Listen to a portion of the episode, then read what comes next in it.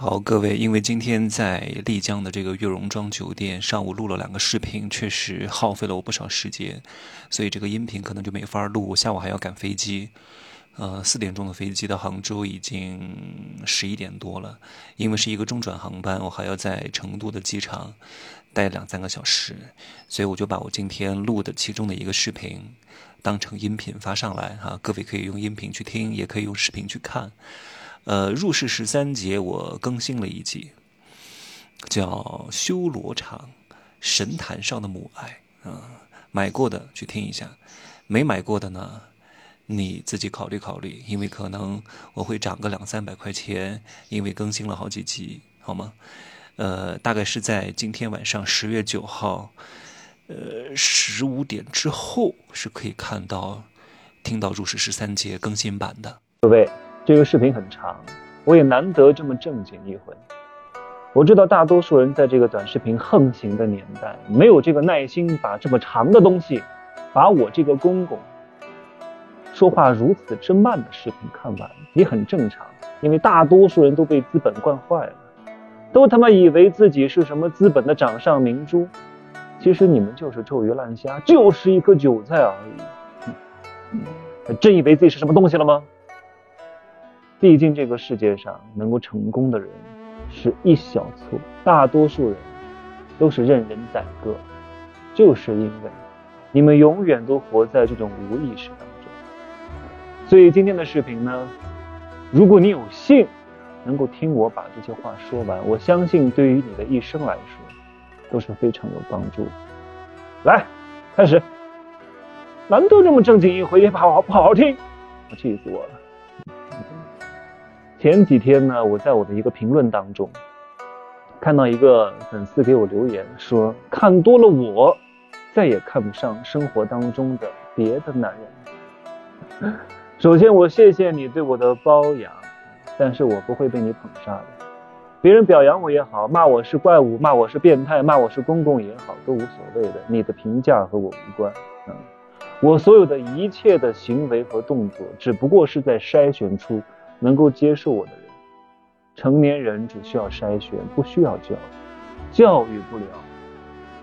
他妈几十年都没有把他教育过来，你的一两句话，几分钟就能把他教育过来？别他妈痴心妄想！哎，所以呢，我想对那个粉丝说，少看点网络上的东西，多多回归于现实。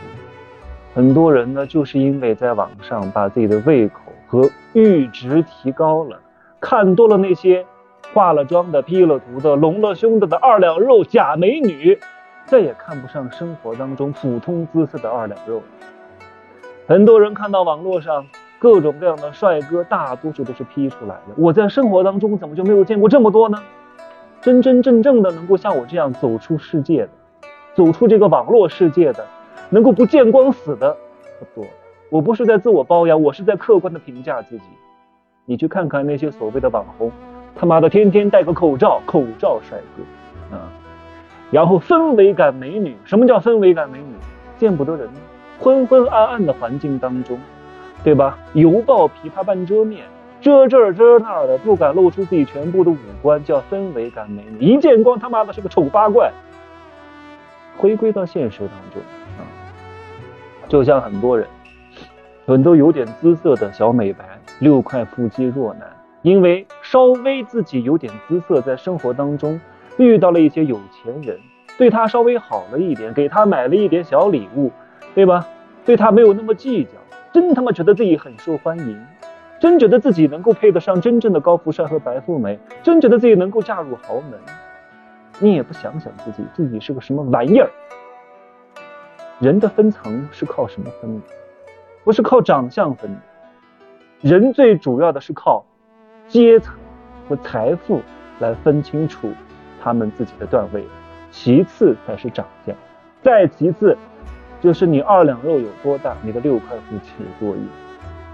所以你要弄清楚世界的核心和本质是什么东西。别他妈觉得接触了有钱人，接触了富人，就会有很多富人娶你。你只不过是他们的玩具玩玩而已，用之即弃，懂吗？当你年老色衰之后，二两肉下垂到肚脐眼儿之后，六块腹肌变成一块之后，你才知道这个世界对你真正的残酷是什么。外在只是昙花一现，真正能够让你长盛不衰的，是你的脑子智慧。我一直都说，脑前眼体重要性依次递减。很多人因为没有办法改变自己的财富，改变自己的智慧，改变自己的外貌，只能通过健身来获得在这个现实社会当中那么一丢丢的存在感，也挺好。但是。你们这个东西要每天维持，而且会越来越难。追求美貌和身材会让你痛苦，因为永远不可能越来越好。但是财富不是，智慧不是。嗯，唉，还有很多人啊，特别是那些在大厂上班的那些人，在一五年到一八年这段时间顺风顺水，拿到了高薪。是因为你真的牛逼吗？是因为你真的厉害吗？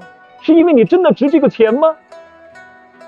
可能你只是在一个大城市，这个大城市普遍的生活物价和他的生活成本 cover 掉了你的工资而已。给了你一万块，不是因为你真的值钱。